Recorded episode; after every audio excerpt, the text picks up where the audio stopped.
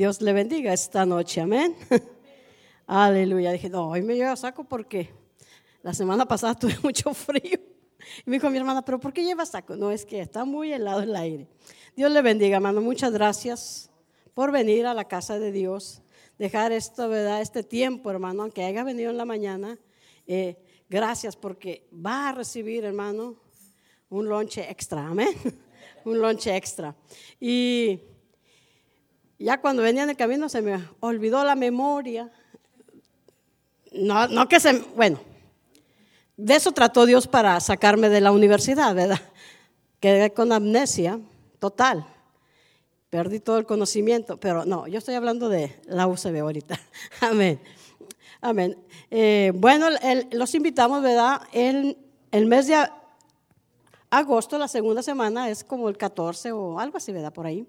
Van a ser las fechas. Eh, para que vaya mate igual hermano. Hermana, prepare bien su viaje. Ahorita todavía tiene buen tiempo, ¿verdad? Y lo esperamos. Va a recibir una gran bendición de parte de Dios. Yo lo creo, hermano. Yo lo creo. Mire, para el mes de diciembre, hermano, una iglesia de Pensilvania nos está hablando, hermano, nos pueden dar un día este, en la carpa desde Pensilvania, hermano. Y dice, y vamos a llevar muchos jóvenes. Sabemos que Dios está haciendo, ¿verdad? Milagros y eh, en Matehuala, la verdad, con la gente que está yendo. Y, pero queremos, hermano, que sienta el calor que estamos sintiendo también nosotros. Amén. Amén. Bienvenidos a la Iglesia Mundo Restauración. Esta noche, hermano, voy a hablar de la gloria en lugar de ceniza. La redención en el quebrantamiento. Y esto es maravilloso, hermano, porque todo mundo hemos sido aplastados, ¿verdad? por alguien. Y ya estamos aplastados y todavía le tuerce tantito más y nos duele más. Eh, pero esta noche, hermano, dice la palabra, ¿verdad? Que nos da gloria en lugar de ceniza. O nos da una diadema. O nos da un resplandor, hermano, en el quebrantamiento. Y Dios siempre tiene algo maravilloso para nuestras vidas. Mire que toda la semana, hermano, estuve, Señor, esto. Y lo hacía, no. Señor, no. Y estaba orando, hermano. Siempre me, cuando voy a hacer algo, aunque sea la enseñanza de los miércoles, yo estoy toda la semana trabajando en el tema. Eh, si es el tema en que vamos, en lo que estamos haciendo, y, me estoy preparando. Siempre estamos, ¿verdad?, buscando algo fresco de Dios para el pueblo. Amén. Hermano, porque es muy, es muy sencillo yo darte alguna comida que ya di, pero a mí no me gusta, ni aún lo que ya me quedó en este día, yo ya no me lo vuelvo a comer. Entonces, hermano, Dios nos da nuevo pan cada día. Y, los evangelistas, hermano, siempre traen siete sermones. Y usted los puede oír, ¿verdad? Porque yo conozco muchos y, y, lo oigo una vez y lo vuelvo a oír. Bueno, claro que con algo diferente, pero es el mismo, el mismo. Pero nosotros, ¿verdad? Los que enseñamos, yo creo que no, nunca. Siempre tratamos, hermano, algo mejor, ¿verdad, pastor? Cuando el Espíritu de Dios viene sobre nuestra vida, siempre hay algo mejor. Eh, vamos ahora esta noche, vamos a ver Isaías 61.3, pues vamos a orar. Señor, yo sé que tu palabra es paz, es maravillosa, Señor. Nos transforma, nos rompe las coyunturas, quitas todo dolor, quitas toda dolencia en nuestra mente, en nuestro cuerpo, tú lo restableces en esta noche, Señor. Quita todo cansancio, Señor, de los cuerpos en esta hora y podamos entender tu palabra, este refrigerio para el cuerpo de Cristo. Amén y amén. Dice la palabra, hermano, a ordenar, ¿verdad? A los afligidos de Sión se les dé esplendor o se les dé gloria en lugar de ceniza. Eh, vamos a hablar de la redención. Y, me gusta, hermano, la redención, porque eh, redención, ¿verdad? Es alguien paga por nosotros. En el, vocabulario de la lengua española es la acción de, que alguien nos libera de, de un sufrimiento o de una deuda. Y hermano, es, maravilloso eh, redimir a alguien. Yo no sé si usted lo ha hecho, pero yo cuando yo trabajaba en lo secular, yo redimía a mucha gente, hermano. Cuando yo tenía, ¿verdad? Mi dinero, mi provisión, a mí no me interesaba, yo redimía porque me, gustaba, ¿verdad?, ayudarle a la gente que estaba en problemas, que estaba en conflictos, que estaba, ¿verdad?, sus casas empeñadas. Y en aquel entonces cobraban mucho dinero, había muchos agioteros, aún cristianos. Y yo no sé, ¿a usted si le ha gustado, hermano, redimir a alguien? Si sabe que su hermano eh, tiene la deuda muy alta y esto ya es imposible. Pero usted tiene la posibilidad, hágalo. Hágalo, hermano. Al cabo nos vamos a morir, no se va a llevar ese dinero. Todos nos vamos. Y no nos vamos a llevar nada, hermano. Y le voy a decir que con eso que dé no se va a empobrecer porque usted tiene. Ni se va a enriquecer más porque usted ya tiene. Amén. Pero si podemos ayudar a alguien, tenemos que hacerlo, ¿verdad? La palabra de Dios nos dice. Amén. Y me preguntó un hermano hace poquito que estaba en la tienda, me dice, oye, ¿por qué no te has ido? Mira, digo, cuando yo trabajaba en lo secular, yo iba donde quería, hacía lo que quería y me regresaba cuando yo quería. Pero ahora voy, ¿verdad? En la gracia de Dios y cuando me alcanza la misericordia, yo me regreso. Yo tengo muchas cosas que hacer en Matehuala, le digo, pero pronto voy a irme, no te preocupes. Amén. Eh, el que vive enfermo, y el pastor va, a estar en, esto, en, este, en este trámite, en este proceso, eh, es diferente la situación. Es diferente. Cuando Dios me llamó, hermano, al ministerio, yo no quería. Yo ganaba muchísimo dinero. Yo le decía, mira, con el dinero que yo gano, puedo mantener a tres ministerios por semana. Y a mí no me hace nada. O sea, que a mí no me iba a perjudicar que iba, no, porque ganaba muchísimo dinero. Y yo le decía, Dios, envía otro a las mías. ¿Por qué me estás estirando a mí? Yo no quiero. No quiero. Y le decía así, hermano, no quiero y ya digo no quiero y ya. No hay nadie que me saque, ¿verdad? De eso, de esa palabra. Y Dios tuvo que tratar en mi vida, hermano, llevándome a la amnesia total, perder todo lo que sabía, todo lo que sabía de conocimiento se me olvidó, aún yo no conocía ni a mi papá, ni a mi familia, no conocía a nadie. Y una noche estando, ¿verdad? Eh, eh, en Matehuala, porque me dijeron los doctores, a ellos que me llevaran para allá, que estaba muy fresco y eso me iba a ayudar. Ya después de haber recorrido toda la República por las playas y tomé leche, leche que no se imagina, eh, mi mente jamás volvió. Pero estaba una, una, una noche acostada en, ahí en esa ciudad que yo nunca había ido. Entonces, cuando yo, mi, mi razonamiento viene normal, yo me espanto, hermano. Una, porque estaba abajo de puras coronas. Estaba, mi cama y arriba, hermano, como estaba alto el techo y ellos tenían muchas coronas de los muertos. me espanté. Otra no conocía el lugar, estaba este, asustada, no sabía por qué estaba ahí, hasta que me empezaron a explicar mi, familia, ¿verdad? El por qué estaba allá. Alguien te redime, hermano.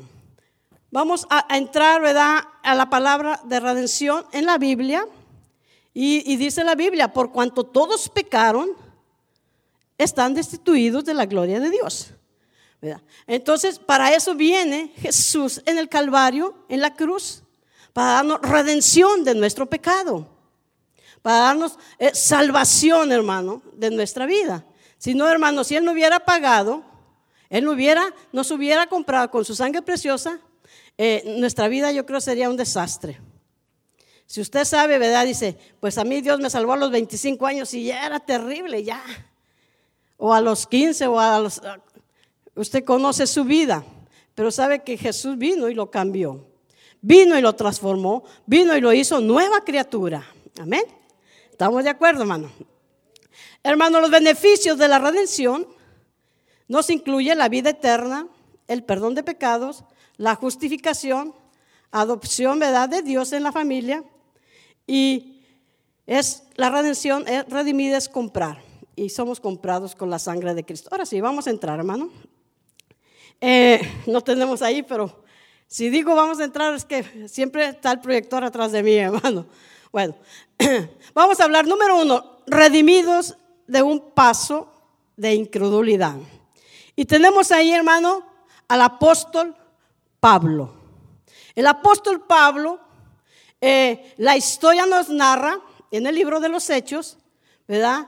Que él cuando llega con los gobernadores, él les narra toda la historia, la misma historia, mano. Él duraba mucho. Él duraba, cuando daba un testimonio, él duraba mucho, porque él hablaba desde cuando iba en el camino, cuando iba, todos los procesos. Los habla, por eso, ¿verdad? Yo no sé eh, si han estudiado el libro de los Hechos, pero nosotros lo estudiamos y fue un año, hermano, de aprender muchísimo. Que aún te lo puedo volver a dar otra vez. El libro de los Hechos, y te lo aseguro que voy a aprender mucho más. Y, nos narra, ¿verdad?, cómo él duraba mucho predicando porque narraba toda la, historia. Y su incredulidad. Jesús puede transformar, hermano, de un hombre hostil a ser, ¿verdad?, un creyente fiel. Amén. Era un hombre que perseguía a la iglesia. El mismo, el apóstol nos lo dice. Eh, ahí, hermano, eh, bueno, no lo puede ver.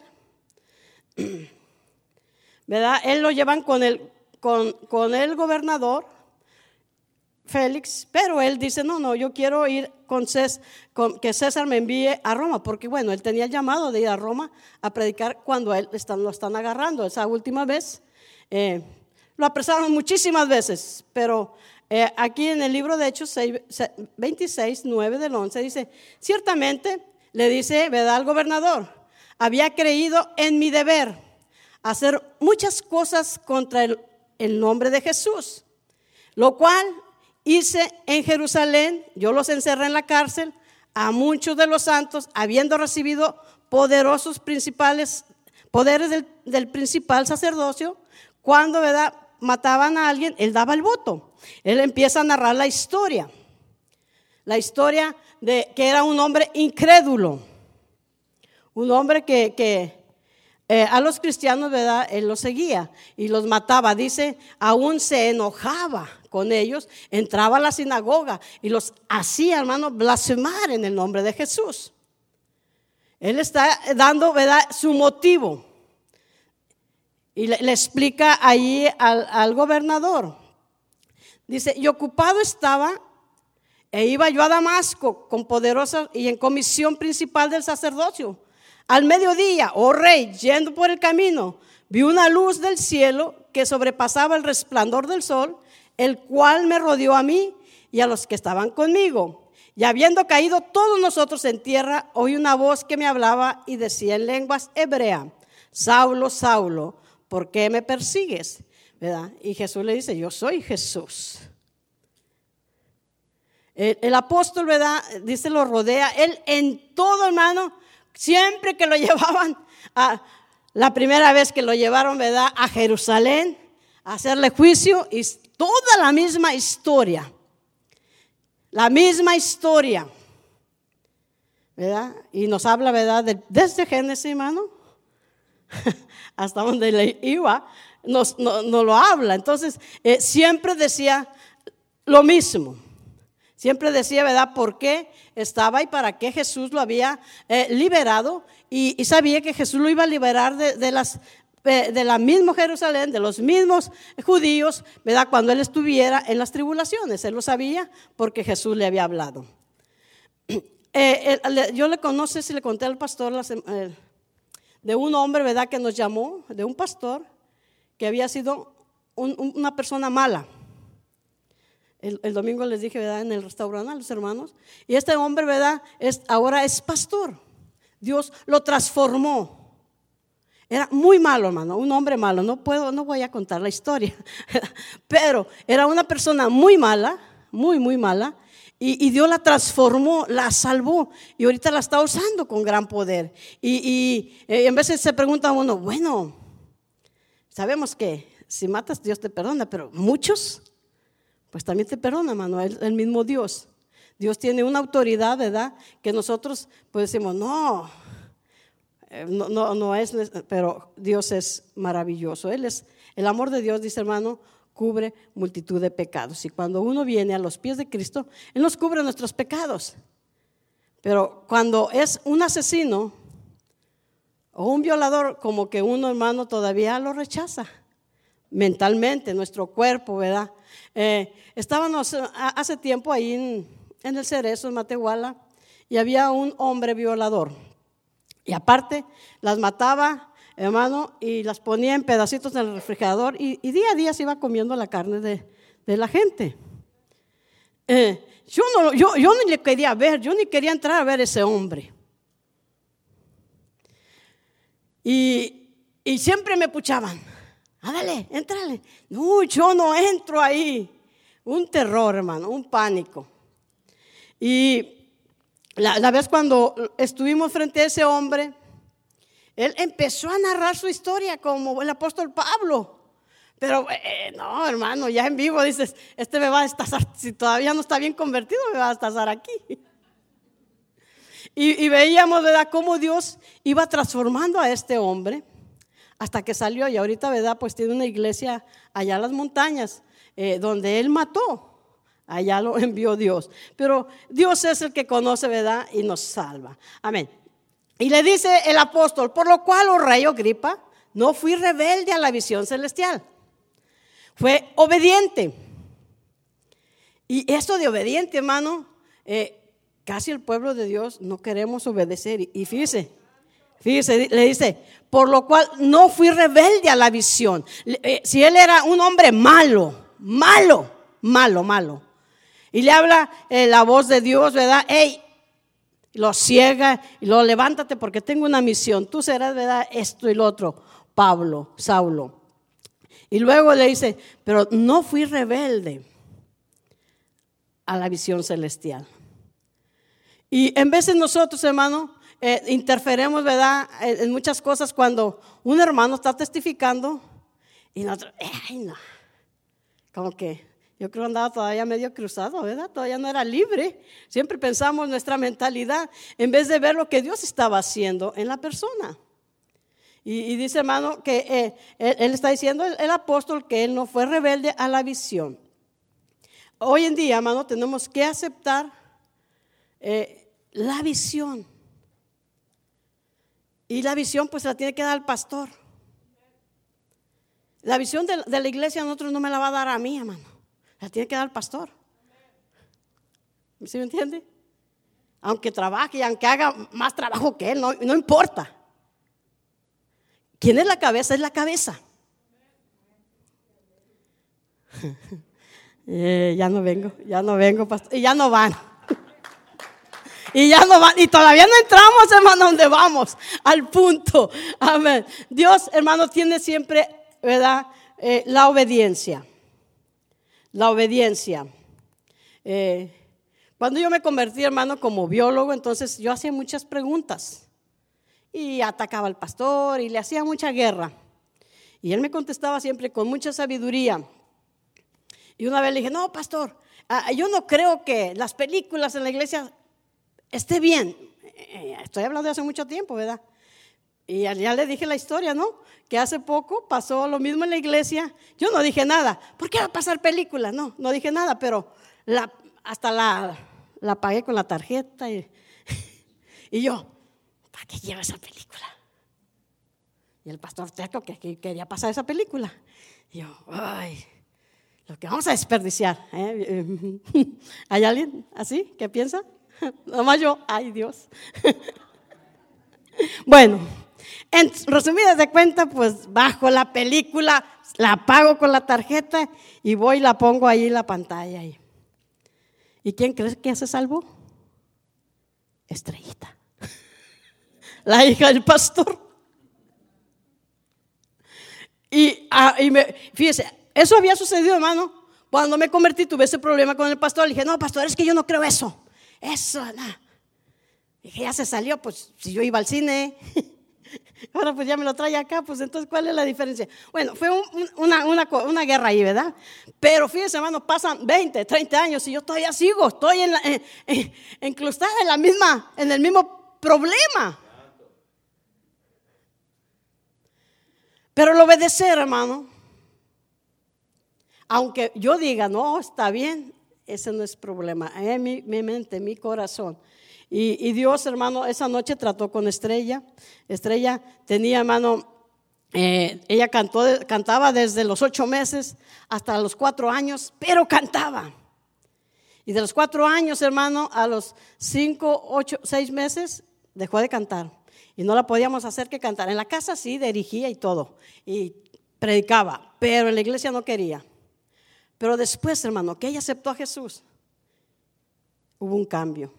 E inmediatamente, hermano, empezó a cantar y a cantar y a cantar. Y canta muy bien. No es porque su mamá se ama, pero canta muy, muy, muy afinada la, chiquilla. Pero eh, se notó el cambio, hermano.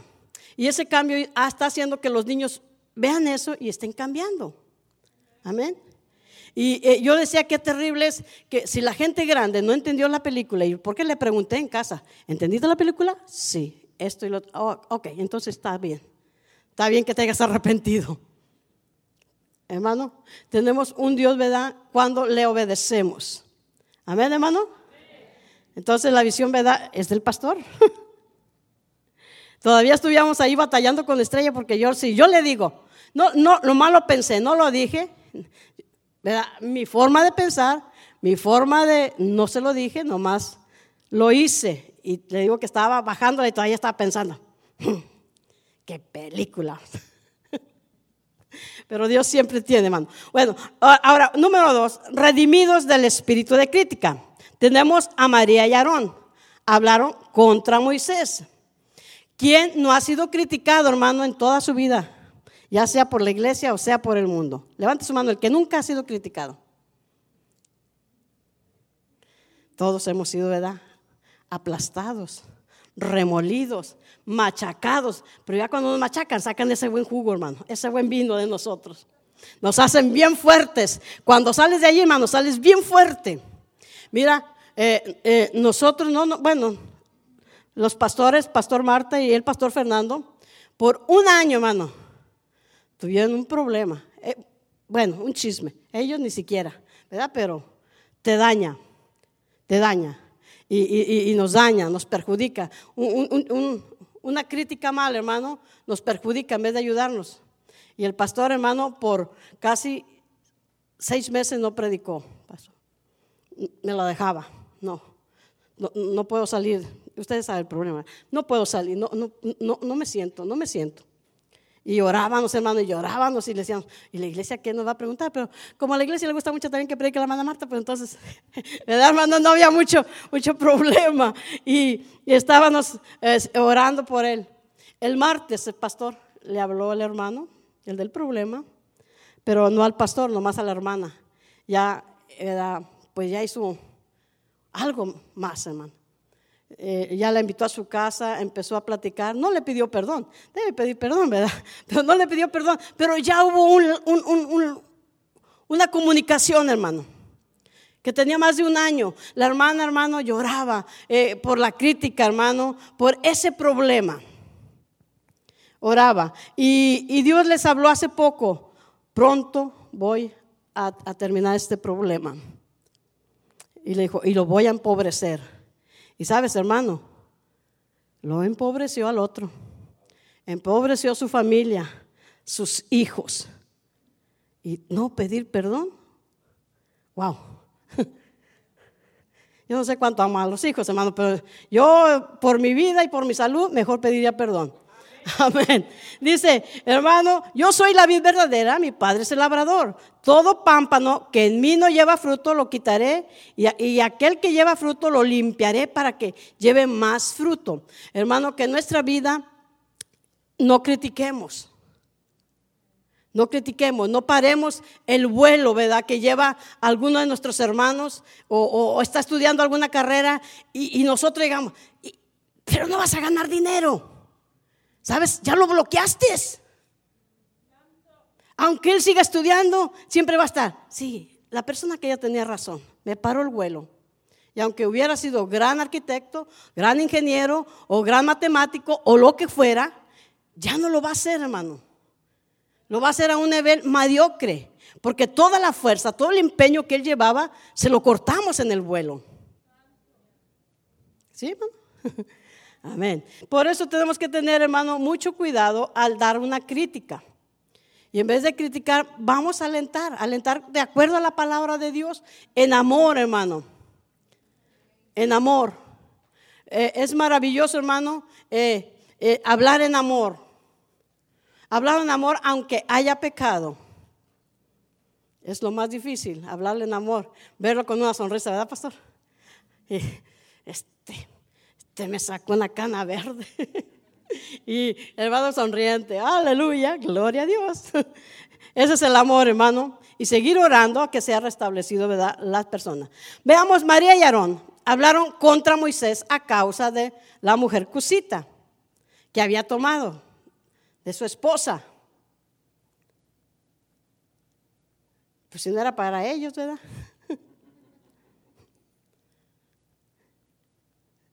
¿Se fija que siempre se meten los papaces y las mamás en, los hijos? No, no te conviene e, ella. No, deja este. Cuidado, hermano. Ese es ellos. Amén. Eh, se metieron, ¿verdad?, en esta pareja y Dios los oyó porque murmuraron. Dios los oyó que habían murmurado del siervo de Dios. Hace años aprendí yo esto, hermano, de no murmurar en contra del siervo de Dios. Y cuando uno trabaja con un jefe más alto, usted siempre dice, si me equivoco no hay problema, al, al cabo el que le van a regañar es al jefe. Así es, ¿no? Así es, hermano. Y si se equivocó el jefe al darle lo que usted que tenía que hacer, no importa, hermano. Él es el jefe. Usted vuelva a hacer. Amén. Para eso son. Eh, no tenemos, hermano, que estar criticando, ¿verdad? Cuando es un siervo de Dios. Dios le da la palabra. Dios lo llama. Dios lo prepara. Es cierto que hay un equipo con el pastor. Hay un equipo eh, con, en la alabanza y tienen todos que estar unidos. Si el, uno de la alabanza jala para allá, no hombre, allí se va a quedar bien cansado y bien desmayado al terminar el servicio, porque no están de acuerdo. E, en su murmuración, aunque haya murmurado o se haya molestado porque le dijo, ese no es el tono. Y cuando estamos acá, hermano, es bien sensible enojarnos los músicos. Bien sensible, porque todo, todo esto, hermano, nosotros cuando ministramos a grandes, a grandes eventos, teníamos un grupo, había veces, hermano, que el diablo se subía y antes de pasar aquí, les daba el jalón. Cuando llegábamos acá y empezábamos a ministrar, oye, hermano, sentíamos y empezábamos a buscar, a buscar, a buscar, ¿cuál era el problema? Ya se habían trenzado ahí al dar el, último paso. Como eran jovencitos muy pequeños, teníamos que estar trabajando en esa área. Y lo que hacíamos, hermana, vete adelante y me voy atrás. no hay otra. Para poder cuidar, ¿verdad? Eh, eh, la administración. Es necesario, hermano, ver, ¿verdad? ¿Qué visión tiene el que dirige? El, eh, no porque Aún si alguien está dirigiendo acá enfrente, todos, todos somos obedientes al que está dirigiendo, y aunque no sepa cantar. Cuando yo estábamos, cuando estábamos con el pastor Salvador, había una niña, hermano, de seis años, que empezaba a cantar. Entonces, cantaba por todos lados. Y ya nomás la veía, ay Dios. Y, y la tenía que estar siguiendo. Pero ahora, si viera a esa jovencita cómo dirige, es otro cambio, ¿verdad? Pero tiene uno que, que estar sujeto al que está enfrente. y ver lo que está haciendo, la visión que Él quiere dar, el enfoque que queremos dar. Hermano, esto es necesario. Amén. Es necesario, hermano, y no tenemos que criticar y decir, no, pues es una chiquilla. Ah, hombre, apenas está en primaria. ¿Cómo voy a estar sujeta a esa niña? Ahora, hermano, tenemos eh, ya le decimos que un, baterista nuevo, tiene 11 años, está pequeño. Y eh, ahorita nomás lo que estoy haciendo es hablando por teléfono, eh, dándole orden que tiene que estar haciendo, que tiene que estar ya cuando vaya, vamos a estar horas a sentarnos, porque cuando un músico se mete en nuestro equipo, hermano, es bien pesado. Tenemos que estar en un nivel, empezarlo a subir, empezarlo a ayudar, empezarlo. Amén. Es, es algo difícil, pero se puede. Y, Moisés ahí estaba, hermano, y Dios se molestó por su siervo. Amén. Dios se molesta, hermano. Eh, es muy fácil nosotros decir cualquier cosa, pero después vamos a estar como Aarón. Es que fue una, como una loquera. Fue algo que no lo pensamos y hablamos. Mejor, hermano, es no criticar y mucho menos al siervo. Amén. Mucho menos. Tener una relación mejor con él. Eh, Efesios nos habla, ¿verdad? Es sino que sigamos la verdad en amor y crezcamos todos en aquel que es la cabeza, que es Cristo Jesús. Tenemos que reconocer. Ahora vamos a ver, redimidos de las malas decisiones. Tenemos a Abraham. Abraham, ¿verdad? Y esto es bueno, hermano. Esto es bueno para los que eh, van a salir de las high school y, todavía a veces muchos no saben qué hacer. Y toman una decisión que dicen, eh, es que ya no me admitieron allá. Y es que ya no. Toma una decisión correcta, porque es tu vida. Es el futuro de tu familia. Y si eres varón, más cuidado, porque de allí va a depender tu familia, de allí vas a formar otra generación. Tiene que tener un cuidado, hermano. Y, dice la palabra de Dios que eh, ahí está Abraham, ya, tiene 75 años y le dice Dios, salte de tu tierra, de tu parentela lo saca primero de su casa, que vea las estrellas, que vea el mar, que vea todo, todo, todo, a ver cómo era su descendencia. Y de ahí, muévete. Cuando uno está decidido a obedecer, hermano, moverse, es lo más difícil. Cuando estamos cómodos en un lugar, es precioso. Yo nunca quería ir a Matehuala, porque yo no soy de Matehuala. Yo soy de Allende, Nuevo León, 40 minutos de Monterrey. Y Allende Nuevo León tiene árboles, tiene ríos y Matehuala tiene piedras, polvo, más polvo y más polvo. Y muchas... Amén. Pero ahora, Dios me enamoró de Matehuala. A mí usted no me saca hasta que Dios no me saque. Porque Él me llevó. Y me llevó de una oreja, mano, y tres veces me le vine. No crea que... Así, son cuatro horas, hermano. Imagínense que le vayan estirando, pero fuerte la oreja. Y la última vez, yo, yo, digo que por muchos días esto me dolía muchísimo. Ahora no me saca. Hasta que Dios diga. Tener que obedecer, hermano, irse a un lugar. A un lugar que tú no conoces. Es muy fácil que nos dijeran, ¿verdad? Vámonos a Israel. Uh, todos sentíamos el llamado. Todos. Y aunque no tuviéramos para el boleto, hermano, conseguimos, vendemos, lo que sea, pero nos vamos a Israel. Pero que te diga Dios, vámonos a Siria. Santo. Creo que no oí, ¿verdad? Ahí, mm, ¿qué vamos a ir? Pues sí. Mira Dios cómo tiene Siria cada rato con Israel, ¿cómo están? Amén. El obedecer, hermano. El obedecer, la obediencia. Dios hizo un cambio en mi vida y, fui a, a, Matehuala. Y hasta ahorita, hermano, tengo 35 años en Matehuala y no me he venido. No me he venido. No, nomás salemos, ¿verdad? Pero no, no. Pero Dios, hermano, siempre tiene un propósito. Un propósito, hermano, en esa ciudad que ahora la amamos, la amamos mucho. El pastor Fernando hizo lo mismo cuando llegó. No, hombre, hermano. Eh, hablaba y le dije, mire, ¿sabe qué? Caíse. Porque yo ya me sé ese testimonio. y ahora dígale, no lo puedo sacar ni, ni a ir a su tierra. ni a ir a Monclova. Pastor, vamos a Monclova. No, yo aquí me quedo. Yo no tengo nada que hacer en Monclova. Y tiene familia, pero Dice, a mí Dios me puso aquí y aquí me quedo. Amén. Es que cuando Dios te lleva, hermano, a moverte, a ti tal vez te movió de otra ciudad para esta, y, estás aquí, es por un propósito, un plan. En veces puede pasar, hermano, un mes, dos meses, o cinco años, diez años, no sé. ¿Verdad? Dios movió a Abraham 75 años. Vámonos. A los 75 años vamos todos, ¿verdad? Porque vamos a tener familia. Y pasan 10 años. Ah, y no hay familia. Ya de 99 y no hay familia. Y le, y le dice Sara, bueno, pues ¿qué pasa? Vamos a ayudarte, viejo. Y ahí te va, la más jovencita. Y luego, cuando lo tiene, ¿qué le dice Abraham? Dios, no me has dado prole.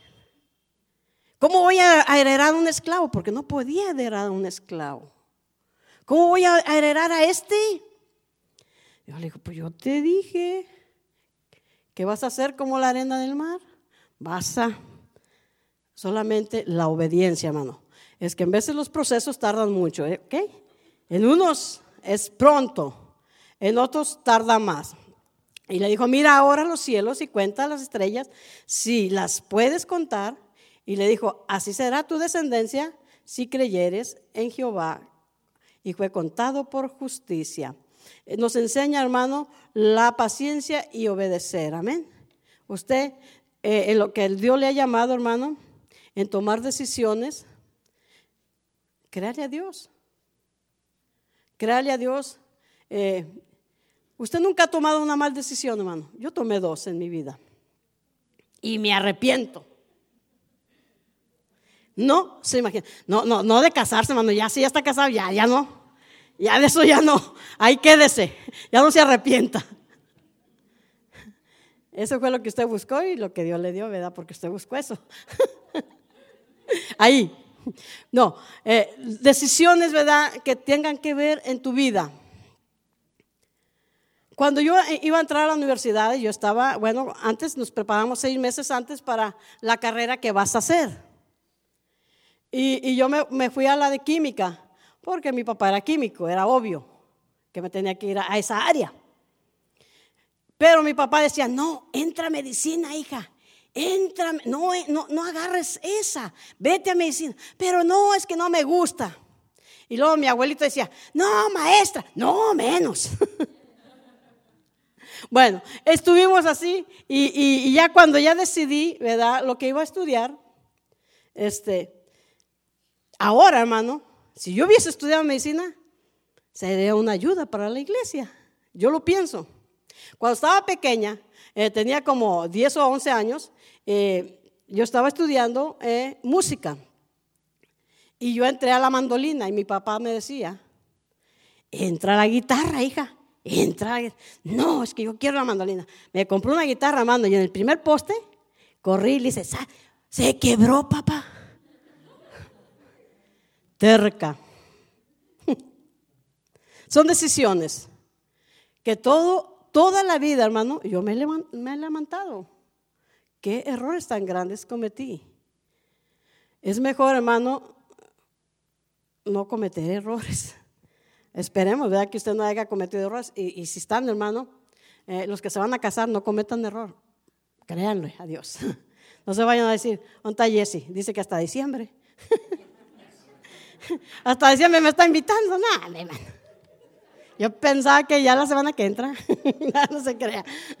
No, hermano, tomar decisiones es maravilloso y más, ¿verdad? Si es el matrimonio, más si es su pareja. Eh, hermano, ya la agarró y ya. Ya no hay cambio, ¿verdad? Ya nomás dijo hasta la que la muerte no se pare. Aleluya. Amén. Sí, hermano. Eh, Asambleas de Dios es muy estricto en esa área. Nosotros, eh, y bueno, yo nací en asambleas de Dios, ¿verdad? Y entonces, muy, muy estricto en esa área, pero es la palabra, hermano, hasta que la muerte. Solamente, ¿verdad? La Biblia nos dice cuando hay cambios. Redimidos, hermano, ¿verdad? De las, de las malas decisiones. Ahora vamos a ver cuarto, redimidos de la duda que nos paraliza. Y nos habla ahí, ¿verdad? De Zacarías cuando llega el ángel y le habla, ¿verdad? Que va a tener el, hijo y, le dice, pues ya también estoy grande. Pero es la palabra. Cuando viene, hermano, una palabra fuerte a tu vida. Mira, hace 18 años estábamos en Nueva York y, y, yo me acababa de cenar y me acosté. Y en eso vi que se me abría la Biblia y salía, eh, y salía Gabriel cantándome. El, arcángel Gabriel salía, y, y, yo, bien emocionado, viendo lo que cantaba, ¿verdad? Y me da la palabra, me dice, dile que la niña nacerá sin dolor de parto. Dile que le pongan tal nombre. Y luego le digo, ¿cuál niña?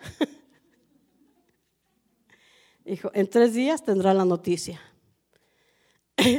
Hermano, me agarré a risa y. Y le, hablo a la hermana que está en la otra cama. ¡Hey, qué crees que vi! ¿Qué? Pues vi a Graviel. Vino y cantó, pero ¿qué crees que dice? Que le pongan María a, la, niña. ¿Ah, cuál niña? ¿Quién sabe? Y que nacerá así, y será una sierva del Señor, y yo pondré riñones, yo pondré corazón, yo pondré todo y le daré vida. Hermano, estábamos en Nueva York a los tres días, nos llaman de aquí de Dallas y nos dice una amiga, ¿verdad? Eh, estaba embarazada y tenía cuatro meses y medio. Dice, nació la niña. ¿Ves? Y luego nos reímos, y dije, yo no le voy a decir cómo le pongan. yo no le voy a decir. Entonces, llegamos, hermano, cuando llegamos del aeropuerto, fuimos al hospital y y estaba la hermana y, le dice la hermana ¿y cómo se llama? María. Y luego le dice, ¿y por qué le estás poniendo María?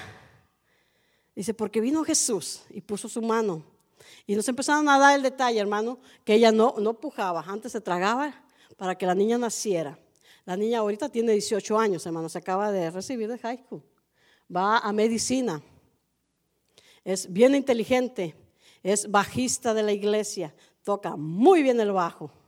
Y ella, cuando salió del hospital, le dieron una máquina porque ella no iba a poder respirar normal.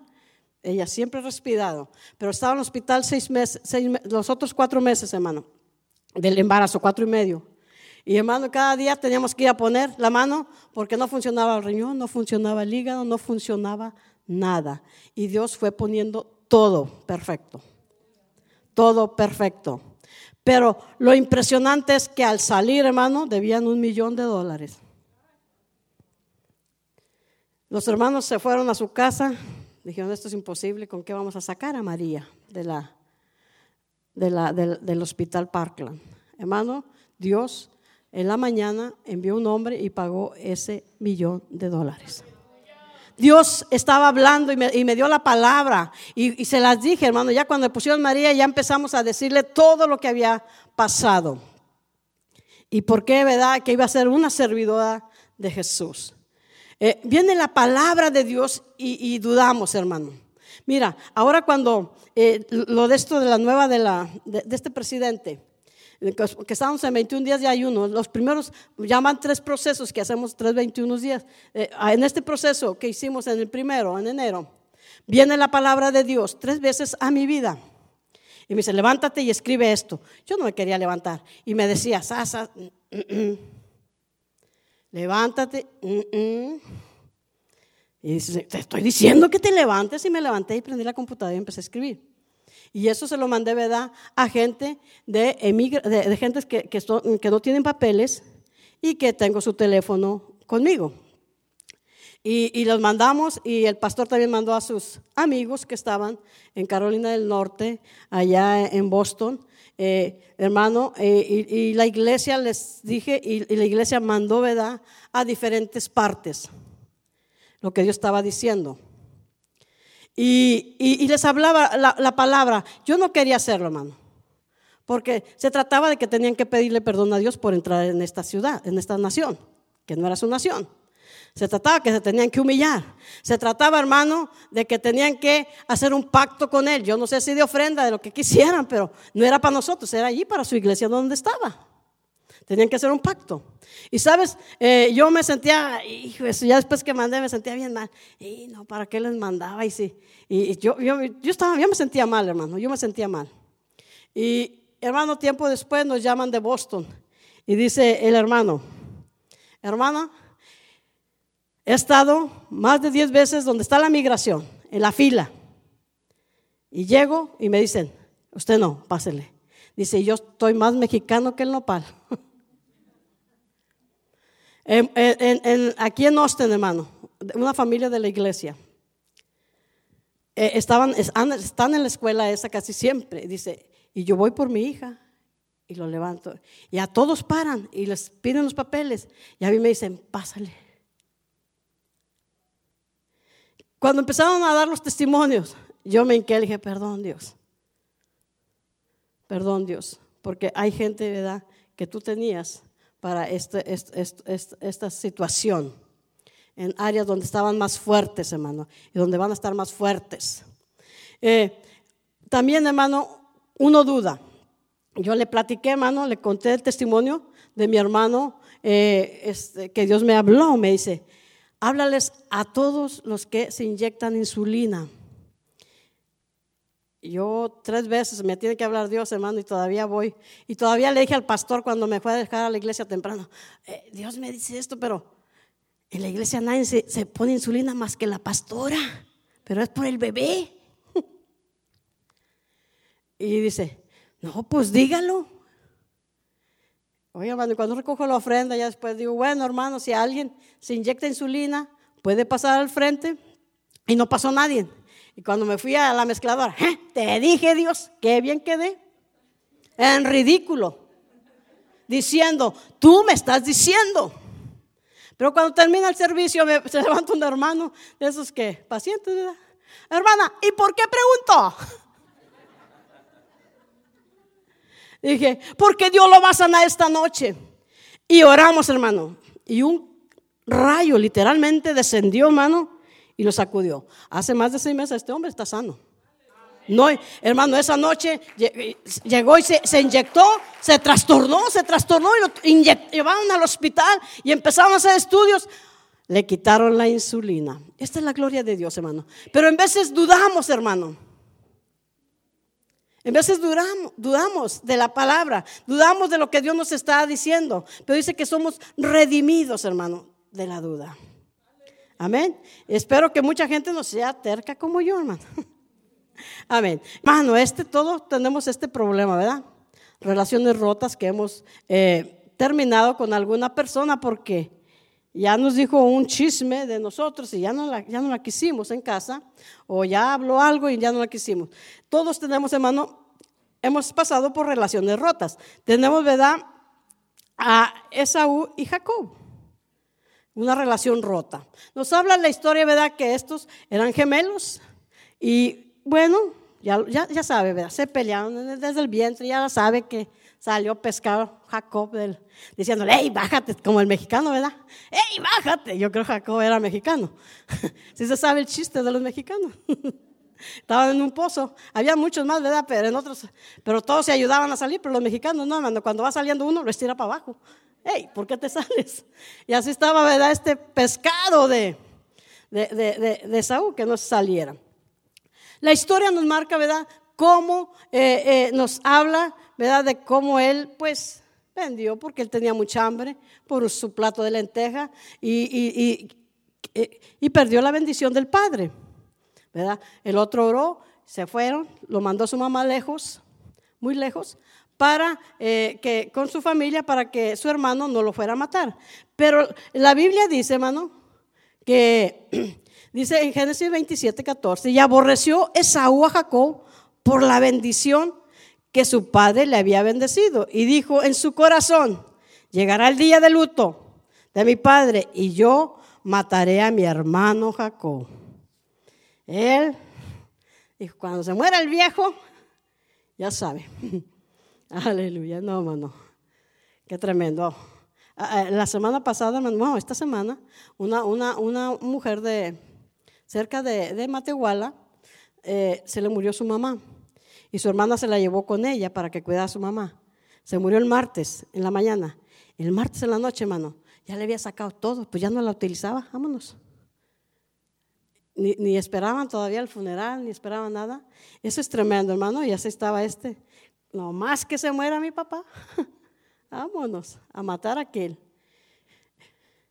No es correcto, ¿verdad? Sabemos que eso no se puede, no lo debemos hacer nosotros eh, y nadie lo va a hacer, pero en vez de lo matamos, ¿verdad? Con palabras. En vez lo, lo, herimos y nunca somos capaces de pedir perdón, hermano. Y lo más, lo más sano, lo más sano para ti es pedir perdón. Para tu cuerpo, porque no vas a estar enfermo. No vas a estar, hermano, en problemado. Es lo más sano pedir perdón. Cuando yo tuve ese problema con el pastor, ¿verdad? de las películas, yo me humillé, fui y le pedí perdón y arreglé ese asunto, ¿verdad? Mi vida no cambió hasta, o sea, de la idea de la película, pero yo arreglé mi asunto inmediatamente y le pedí perdón. Y sabes, después de allí nos unimos tanto que me enseñaba, hermano, yo me quedaba hasta las 3, 4 de la mañana, era un gran teólogo aprendiendo la palabra de Dios. De un proceso, ¿verdad? Cuando alguien te, te falla, en de ya no lo quieres perdonar, pero hay que perdonar. Y esa ¿verdad? Vemos la historia, aquí dice, déjeme dice, alzando Jacob sus ojos, miró y aquí que venía Esaú, los 400 hombres con él, entonces repartió a los niños, hermano, dice, a sus criadas, y luego puso a Lea, y luego puso a Raquel y a José acá atrás. Y dice la Biblia que después pasó por en medio de ellos cuando ya vio, ¿verdad? Que su hermano venía, ya sabía que lo venía a matar. Dice, venía con 400, hermano. O sea que sí, venía, iba enojado. Pero este dice, se postró, pasó por en medio de ellos, se postró siete veces y estuvo adorando hasta que eh, su hermano llegó y cuando lo vio, ¿verdad? Corrió y lo abrazó. Hay un encuentro, hermano, una relación rota. Y en veces, hermano, en la familia, cuando existen esas relaciones rotas, no las queremos arreglar. O mejor, preferimos irnos hasta de ciudad. Mejor preferimos, si, si vivía, me voy a Mesquite por tal de no ver a mi familia. Pero no se trata de eso, hermano, se trata de arreglar nuestras relaciones nuestras relaciones con nuestros amigos, con nuestras amigas, con nuestras hermanas, en la escuela, hermano. No hay como tener una sana, eh, tu corazón, tu vida. Amén. Una relación, hermano, sana. Eh, es necesario, hermano, hoy en día que nuestros corazones sean sanos. Ya, porque somos redimidos por la sangre de Cristo. Somos, hermano, personas que Dios nos ha transformado con un amor y tenemos que mostrar el amor a pesar, hermano, del dolor, a pesar, hermano, del enojo que tú tengas. Tienes que mostrar el amor.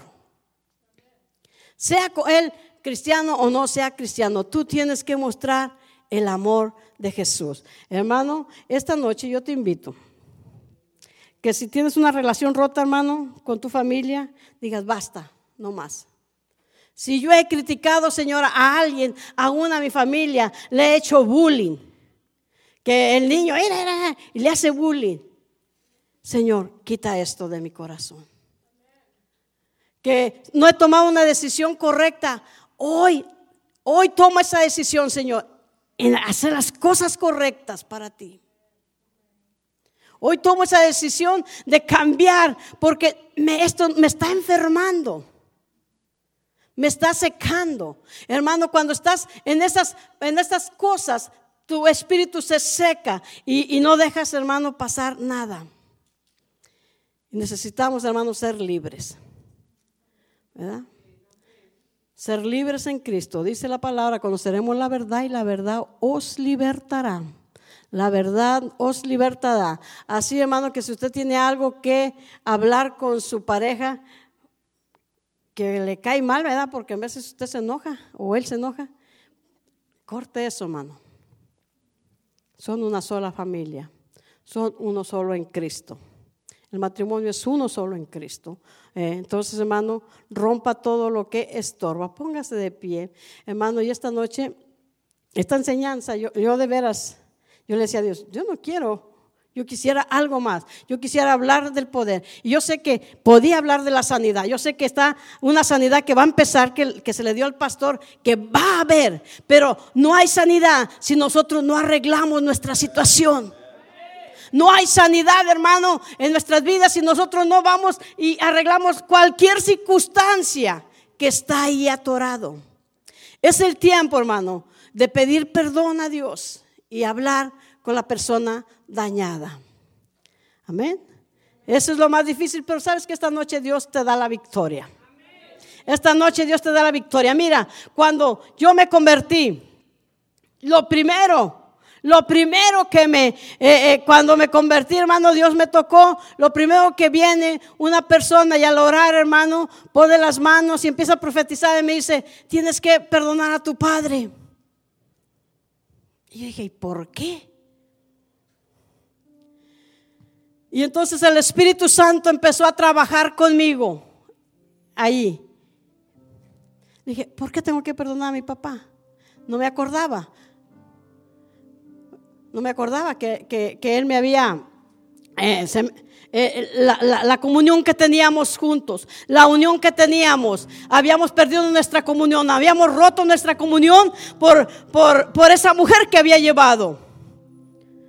Y rompimos desde los 6, 7 años, rompimos la comunión. Y dice, y si no haces eso, Dios no te va a usar.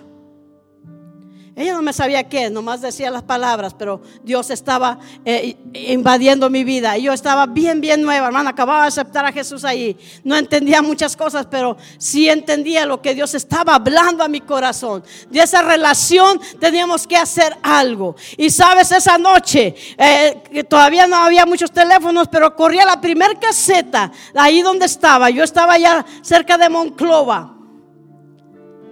Corrí a un teléfono y empecé a hablarle, Padre, perdóname. ¿Por qué, hija? Por esto que hiciste. Tú pediste perdón a mi hermana mayor y a mi otra hermana y a mi mamá. Pero yo como estaba chiquilla no me pediste perdón, Padre. Y eso marcó la diferencia. Donde mi papá no me pidió perdón. Dice, hija, vente quiero verte ahorita mismo. Me vine en un camión, hermano, llegué a mi casa la madrugada. Esa madrugada nos abrazamos, nos senté en las piernas y estuvimos horas y horas platicando. Esa ruptura se había unido. En veces no sabemos, hermano, por qué somos agresivos con alguien. Porque nos ha dañado o hemos dañado a los hijos. Y el hijo ya sabe que no sirve para nada porque siempre se lo has dicho. Es tu hijo. Y dice la Biblia, hermano, que es necesario un espíritu. Cuando le está hablando ahí a Juan, a, Zacarías, ¿verdad? Que tendrá un espíritu, dice, un espíritu eh, que de, rebeldía, que los hijos van a venir a, la palabra, va a traerlos al conocimiento de Cristo. Y nosotros con nuestras actitudes los alejamos a los hijos. Y los estamos enviando, hermano, a las drogas. Los estamos enviando a, la pudrición del pecado. Pero nosotros queremos ser santos, santos, santos. Pero no, no aprendemos, hermano, a tener un reencuentro, una ligadura que hemos puesto roto en ellos. Es difícil como padre, pero tiene que hacerlo, hermano tiene que hacerlo. Mira cuando se, se une el Padre y el Hijo, oh hermano, es algo maravilloso. Es el mejor regalo que te ha dado la historia, que te ha dado el mundo entero. Una relación con tu familia, una relación con tu padre. Es difícil, hermano, pero se puede. El obedecer. El obedecer